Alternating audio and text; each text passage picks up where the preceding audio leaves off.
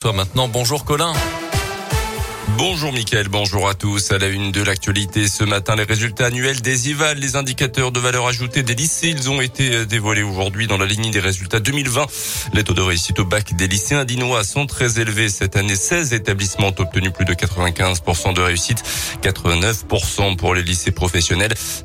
Le taux de mention au bac chute drastiquement par rapport au pourcentage de diplômés. Autre classement attendu, celui des étoilés au guide Michelin en 2022 dévoilé hier soir, statu quo pour le département de pas de nouvelle étoile pour compléter les sept déjà présentes. Georges Blanc Avona conserve donc ses trois étoiles pour la 42e année de suite. Une étoile toujours pour l'auberge de l'abbaye à Ambronay, le raisin à pont la huchette à Replonge et la table de la Mézase à Gex. C'est la 42e année consécutive pour le chef de Vona. Un feu de végétation ce mardi à Cerdon, ça s'est passé en fin de matinée. Les pompiers se rendus sur place vers 11h30 pour dans un secteur rempli d'herbes sèches et de broussailles. Au milieu des vignes, selon les pompiers, 4 hectares au total sont partis en fumée.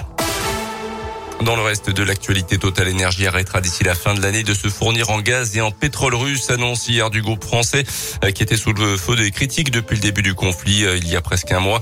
Euh, des sources d'approvisionnement alternatives existent déjà sur Total qui avait annoncé qu'il ne financerait plus de nouveaux projets en Russie sans pour autant se retirer officiellement du pays.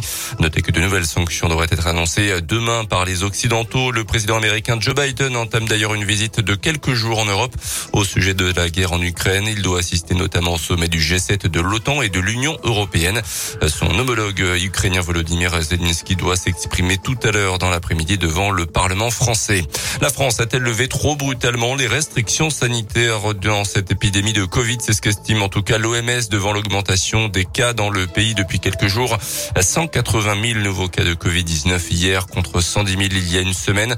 En revanche, le nombre de malades en soins critiques continue de décroître. L'Organisation mondiale de la santé vise également l'Allemagne, l'Italie et le Royaume-Uni. Les sports en basket en Eurocoupe hier soir, la Gilbourg s'est inclinée à domicile face aux Allemands de Ulm sur le score de 72 à 85. Les chances de qualif pour les huitièmes de finale de, cette Eurocoupe euh, donc s'amenuisent de plus en plus pour la Gilbourg euh, car pour se qualifier, il faudrait que la jeu gagne l'un de ses deux derniers matchs, soit à Podgorica, soit face à Bologne et que les Turcs de Borsa perdent leurs trois dernières rencontres. On écoute le meneur burgien Hugo Benitez au micro Radio Scoop de Didier Berthet. On savait qu'aujourd'hui c'était une finale, fallait absolument qu'on gagne et en plus fallait qu'on gagne de, 11 points pour être euh, vraiment presque sûr. Malheureusement on a perdu donc on sait que là c'est presque fini. Après c'est pas totalement fini parce qu'il nous reste quand même deux matchs. Euh, faut qu'on en prenne un et que, Bursa perd leur match mais euh, mais c'est sûr que là on s'est vraiment tiré la dernière balle dans le pied là et ça va être très compliqué de, se qualifier pour les playoffs. Au début de l'année on s'est fixé l'objectif, on veut tous les atteindre et on savait qu'en Eurocup notamment le fait qu'il y ait 8 équipes qui passent sur 10 on se disait qu'on avait on avait pleinement nos chances et en perdant à Patras, en perdant à Bursa et en perdant ce soir, on, avait notre destin entre nos mains, on l'a laissé filer. Samedi, le club récent a rendez-vous avec la Coupe de France pour un quart de finale face à Monaco. En cas de victoire, la demi-finale, ça sera le dimanche. Et puis du foot féminin, deux villes de la région présélectionnées par la Fédération française pour accueillir l'Euro 2025 de foot. Il s'agit de Lyon et de Grenoble. Les dix villes retenues seront euh, connues au mois de juin.